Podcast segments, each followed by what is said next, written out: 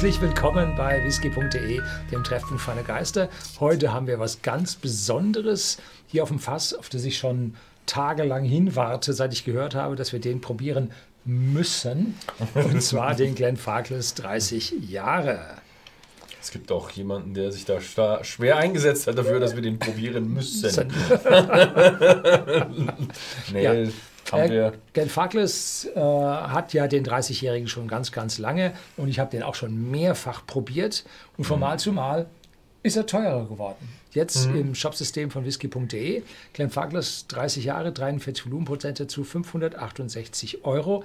Und ich kann mir nicht vorstellen, dass er billiger wird. Ja. Die Tendenzen zeigen eher nach oben. Aber er ist nicht einer der ganz teuren. Also man zahlt hier nicht irgendwo für eine riesige Marke dahinter. Also wenn ich mir andere Marken... Ja, da kann man dann noch vierstellig werden. Vierstellig, ne? Solche, also gibt's auch. es ist ein, ein Whisky, der für diese Altersgruppe noch... Äh, passabel ist. Ja.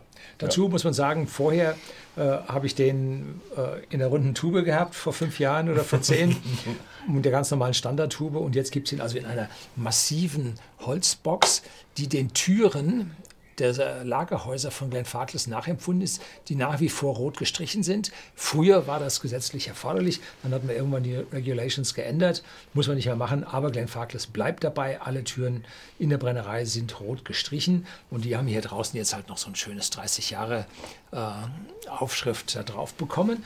Und wir probieren heute nicht. Türen sind hier auch wahnsinnig toll, weil bei Türen gibt es ja noch hier diesen. Den Riegel dazu. Ja. ja, nicht zu fest. Ja, kann ich jetzt. Jetzt habe ich schon zu. Nee, habe ich nicht. Jetzt geht's, geht's zu. Aber ja, ja. Ich glaube, ich muss es jetzt nicht darstellen und kaputt machen, sondern wir lassen es jetzt so. nee, man muss die Flasche schon sehen. Ah, okay, dann mache ich nochmal auf. Also in welche Richtung überhaupt? Ich nehme jetzt so. Zu dir. So, jetzt. Ah, ach, das ist auch noch mit magnetisch auch noch. Ah, okay. Deswegen. Mhm, jetzt verstanden. Also die Türen sind nicht nur verriegelt mit dem alten Schloss und Riegel, sondern auch magnetisch noch bisschen rum. So.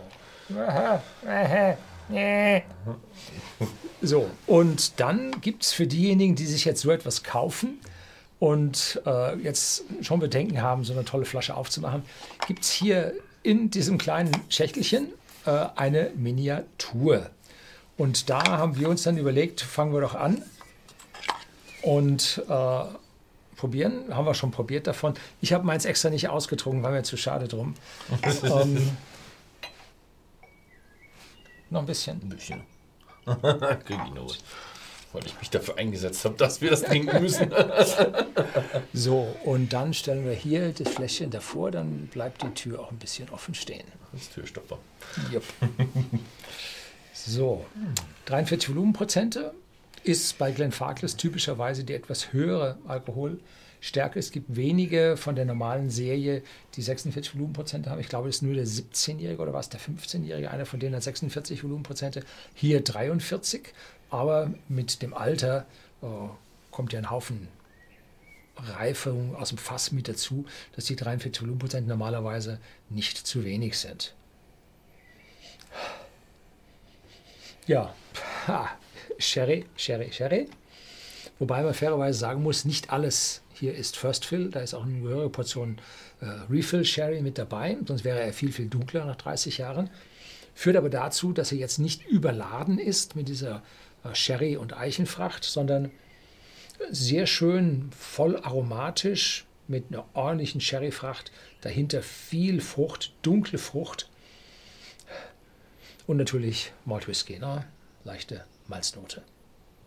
Ja. Mhm. ja, schöne Geschichte. Also es ist ein wirklich wunderschöner Whisky. Was ich sehr interessant finde, ist erst wahnsinnig komplex auch noch. Wenn man weit außen anfängt, kommt der erstmal so, wow, ganz schön frisch, fruchtig.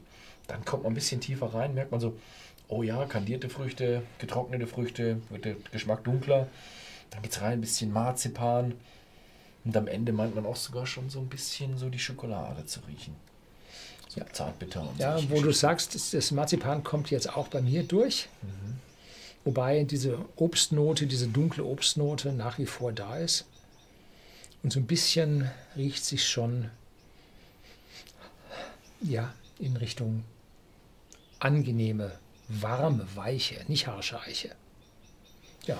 Mhm. Prost. Prost.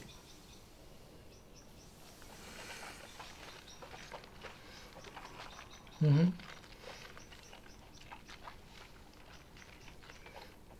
Schön ölig rund auf der Zunge und erstaunlich intensiv. Ich habe jetzt bei den 43 Volumenprozenten gedacht, mh, hm, so stark wird er nicht, aber erstaunlich intensiv. Liegt vermutlich an der starken, der 30-jährigen Eichenfasslagerung, die hier jetzt doch ganz deutlich auf der Zunge sich abbildet. Gibt einen leichten samtigen Ton auf der Zunge. Speichelfluss setzt ein, Schokolade wird ein bisschen stärker. Jetzt nicht diese totale dunkelschwarze Schokolade, aber auch nicht die Milchschokolade, sondern irgendwo 50, 56, 58 Prozent hatten wir mal so kleine Schokotaler, glaube ich, im Winter. Da war so ein 46, 56 Prozent da drin. Daran erinnert mich der. Und das war genau die Stärke vom Kakao, die ich am meisten mag. Mhm. Ja. Mhm. Schöne Sache. Also, ja, so ein richtig schöner, wunderschöner, weicher Whisky, der so ganz leicht glüht. Sehr viel Sherry drin, sehr viel Fruchtigkeit und sehr viel Komplexität in der Fruchtigkeit. Da könnte man, so die Hälfte des Geschmacks ist schon Komplexität der Fruchtigkeit. Dann aber auch noch mit Eiche so eine ganz leichte Würzigkeit mit dabei, wobei ich jetzt noch nicht ganz genau definieren kann, was es ist. Ähm, leichte Schokoladennote, das ist ein wahnsinnig komplex. Also der geht in alle Richtungen.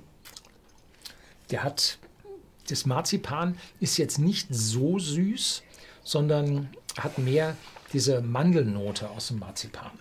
Das ist das, was bei mir jetzt ein bisschen mhm. überbleibt. Und man sagt ja immer den Cherryfässern so eine gewisse Nussigkeit nach, dass es hier halt vielleicht ein bisschen in die Mandel überschlägt. Ja, Mensch, diese kleine Schachtel, das ist schon mhm. Mordsding.